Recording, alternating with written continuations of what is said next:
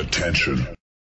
Das ist Postgame auf www.sportradio360.de. Denn nach dem Spiel ist und bleibt nach dem Spiel. Und wir haben genau hingehört. Nach dem 103 zu 89 von Ulm gegen Rieschon spreche ich mit Stefan Koch, Magenta Sport. Ähm, Herr Koch, ein bisschen anderer Look heute, den die Ulmer gezeigt haben, hatten bisher die Spiele, die wenigen Spiele, die sie gewonnen haben, eher über, Defense, über die Defense gewonnen. Heute mit 103 Punkten eine offensive Explosion, insbesondere von Dragic. Was hat sich da geändert? Wo, wo haben Sie die Unterschiede zu den bisherigen Spielen gesehen?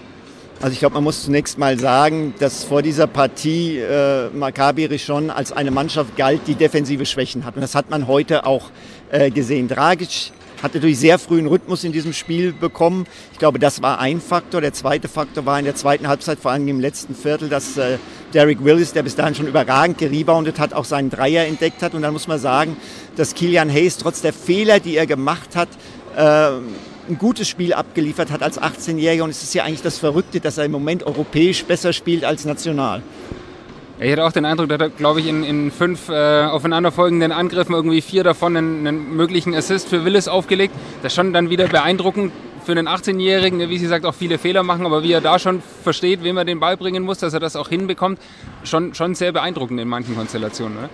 Ja, er ist ein Spieler, der ähm, sehr gut passen kann, der äh, aus dem Pick and Roll heraus nicht nur den Abroller findet, sondern auch die freien Leute. Hat sicherlich Dinge, die er verbessern muss. Da habe ich heute aber auch Positives gesehen. Viele Mannschaften gehen beim Pick and Roll unten durch oder lassen ihm Platz. Und er hat heute auch Würfe genommen, auch Würfe getroffen. Und wenn er die öfter trifft, dann kann er sicherlich mit seinem starken Drive über links äh, noch mehr machen. Also das ist ein Prozess. Ähm, ich glaube, man wusste, äh, dass es am Anfang da auch Umstellungsschwierigkeiten für ihn geben würde. Wenn sie dann trotzdem passieren, ist manchmal, finde ich, die Kritik von außerhalb zu heftig, nicht mal Ulm intern. Der Junge ist erst 18, ist ein großes Talent. Zwei andere Talente, die heute auch wieder Spielzeit gesehen haben, äh, Krause und Phillips auf Ulmer Seite. Wie schwierig ist das für einen Trainer nach so einer Niederlagenserie, die die Ulmer jetzt ja doch kassiert haben und sicher einem gewissen Druck, der schon entstanden ist, trotzdem so junge Spieler reinzuwerfen, denen die Möglichkeit zu geben? Wie viel Respekt muss man Lakovic da zollen? Ich glaube, auf der einen Seite muss man ihm Respekt zollen, auf der anderen Seite ist er hier in ein Programm gekommen, dessen Philosophie so ist. Und er würde diese Philosophie, ich sage jetzt mal in Anführungszeichen, ist ein zu harter Begriff, verraten, wenn er, wenn er das nicht täte. Also diese Entwicklung junger Spieler, das ist etwas, was Ulm in den letzten Jahren gemacht hat. Das ist etwas, was Ulm noch stärker in den Vordergrund äh, rücken wird mit diesem Projekt Orange Campus. Und äh, Jaka Lakovic äh, macht das, hat das auch äh, richtig gemacht. Ich fand auch gut, ähm, dass er das heute gemacht hat. Es ist auch ganz klar, dass Philips und Krause äh, natürlich nicht, äh, sag ich mal, das Niveau eines Kilian Hayes haben, aber es sind deutsche Talente. Und äh, ich denke, sie haben sich äh, ihre Minuten verdient. Und dann finde ich es auch schön und gut, dass äh, Lakovic das macht. Auf der einen Seite ist es der Anspruch dieses Programms, auf der anderen Seite weiß ich aber auch, es gibt Coaches, die unter diesem vermeintlichen Druck äh, dann davon auch abweichen und sagen, nee, dann lasse ich die Youngster mal lieber setzen. Also äh, schon ein bisschen von beidem. Ein anderer Spieler, der hart um seine Minuten kämpfen muss, ist der Seth Hendricks, der nach einer sehr starken Saison letztes Jahr irgendwie in Ulm nicht so richtig in Dritt kommt passt denn nicht so richtig in, in das Konstrukt hier oder wo sehen Sie da die Gründe, dass er sich so schwer tut, ähm, hier das zu zeigen, was er in, in Fechter letztes Jahr zeigen konnte? Das ist eine sehr äh, berechtigte Frage.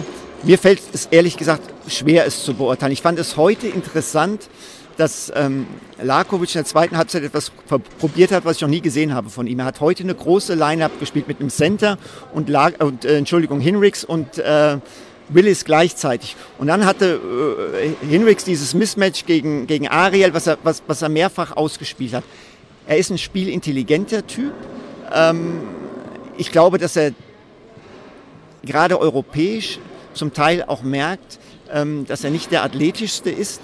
Ähm, ich bin trotzdem äh, ein Fan von ihm. Ich hoffe und glaube, dass er besser reinkommen wird. Aber um es kurz zu machen, genau es analysieren, warum es für ihn noch nicht so gut läuft, fällt auch mir schwer. Okay. Eine letzte Frage außerhalb des heutigen Spiels für die äh, Euroleague-Mannschaften ist ja Madrid-Woche. Was erwarten Sie von den, beiden, äh, von den beiden Partien? Wie stehen da die Chancen?